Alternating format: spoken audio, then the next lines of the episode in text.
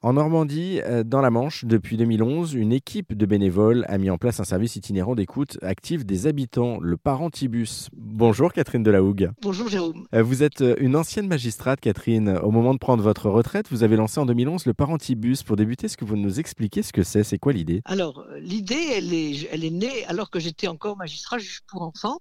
D'ailleurs, je l'ai été jusqu'en 2014, donc il m'a fallu trois ans pour monter ce projet. Et euh, je comprenais que d'abord, c'est pas très agréable de venir voir un juge parce qu'on est en difficulté.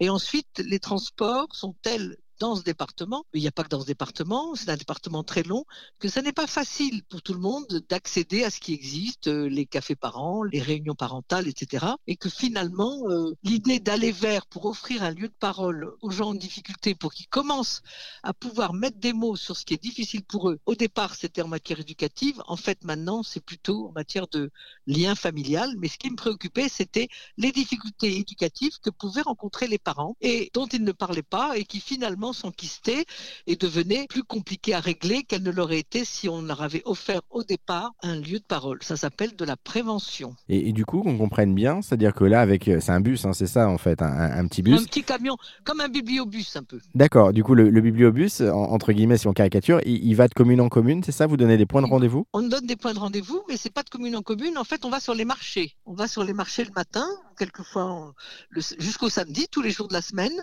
Quelquefois, on va sur certains lieux l'après-midi. Par exemple, cet après-midi, il est dans un espace de solidarité, là où les gens en difficulté viennent chercher la banque alimentaire, etc. Et donc, euh, on va sur des lieux un peu neutres, c'est-à-dire où les gens sont pas stigmatisés. On fait pas les sorties d'école parce que ça n'a pas marché, parce que les gens, les mamans qui viennent chercher leurs enfants ou les papas veulent pas rentrer dans le bus au su et au vu de- des autres. Et donc, le marché, c'est un lieu neutre. Un lieu neutre, on achète ses légumes, ses fruits, euh, sa viande, et on peut venir boire un café dans le bus. Donc, on est sur les marchés régulièrement tous les 15 jours. Souvent, les gens montent dans le bus en disant, ben, j'ai rien à dire, mais c'est drôlement bien votre idée. Il y a beaucoup de gens qui ont besoin de parler. Et au final, quand on échange autour d'un café, ben, les gens euh, disent, bah, finalement, chez moi, si je, parlais avec mon fils, ça irait peut-être mieux.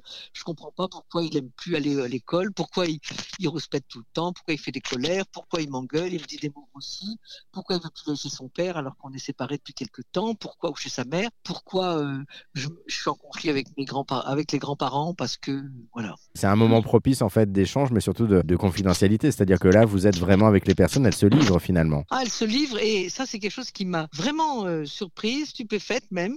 C'est la grande confiance qui est manifestée très spontanément, c'est-à-dire quand on est là, bienveillant, accueillant, sans demander le nom, sans poser de questions, euh, la confiance euh, est vite gagnée et les gens se confient sur des choses très très personnelles. Alors je vous ai cité quelques exemples, mais je pourrais en citer d'autres sur le deuil par exemple. Quand on perd un proche, un parent, un conjoint, un enfant, quand on perd un enfant, il n'y a pas de mots pour le dire et on ne sait pas au bout d'un moment à qui en parler. Alors il y a le deuil au moment, on pleure, etc. Et puis quand le temps passe, et ben la souffrance, elle s'apaise pas forcément, et on peut pas toujours euh, reparler de ça avec ses proches qui disent écoute passe à autre chose. Et ben quand on perd un enfant, par exemple, c'est arrivé souvent, et ben on passe pas facilement à autre chose. Ou si on passe à autre chose, il faut qu'on soit aidé, accompagné, et pouvoir de temps en temps rappeler ce moment douloureux. C'est là que le Parentibus entre en ligne de compte. Merci beaucoup Catherine Delahougue pour euh, cet échange, pour cet éclairage. Et pour en savoir plus, vous qui nous écoutez, euh, sur l'association Catherine et le Parentibus, eh bien, on a mis euh, tous les liens en ligne sur notre site internet erzen.fr.